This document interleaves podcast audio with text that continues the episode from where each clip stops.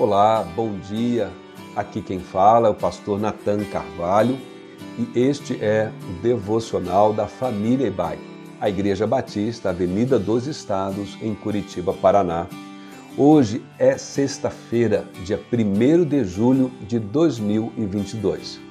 Esta semana estivemos meditando sobre a missão que Jesus confiou aos seus discípulos. A partir do registro do Evangelho de Mateus, capítulo 28, o texto que ficou conhecido como a Grande Comissão. Finalizando, nossa meditação hoje se encontra no Evangelho de Lucas, capítulo 9, versos 23 e 24. Jesus dizia a todos: Se alguém quiser acompanhar-me, negue-se a si mesmo. Tome diariamente a sua cruz e siga-me. Pois quem quiser salvar a sua vida, a perderá. Mas quem perder a sua vida por minha causa, este a salvará. A grande comissão é um chamado tanto para ser como para fazer discípulos de Jesus. O discípulo é aquele que é identificado como seguidor e aprendiz de algum mestre. Não devemos confundir os conceitos de discípulo com fãs ou admiradores distantes.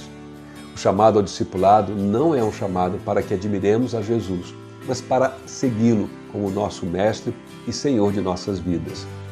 O alvo final do processo do discipulado não é preparar o discípulo para pregar uma mensagem ao mundo, mas ser a própria mensagem viva de seu mestre ao mundo. É um chamado para reproduzirmos a vida de Jesus, sendo uma cópia mais fiel possível dele, onde vivemos e onde formos. No texto que lemos, aprendemos que este chamado ao discipulado possui dois componentes fundamentais o negar-se a si mesmo e a entrega absoluta do controle de sua vida a Deus. Negar-se é como morrer para si mesmo, permitindo que, desse modo, a vida de Cristo se manifeste em nossa vida. Passa a ser o nosso modelo, ela passa a ser a nossa motivação de vida. Figuradamente, o morto já não carrega mais o peso das preocupações ordinárias deste mundo. Já não fica ansioso pelo dia de amanhã, não teme a opinião dos outros a seu respeito, e não vive mais unicamente por seus interesses pessoais.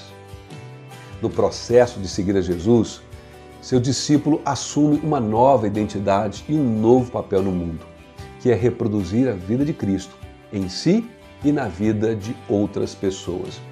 Por isso, o chamado ao discipulado é para ser e fazer discípulos ao mesmo tempo. Não apenas uma coisa ou outra.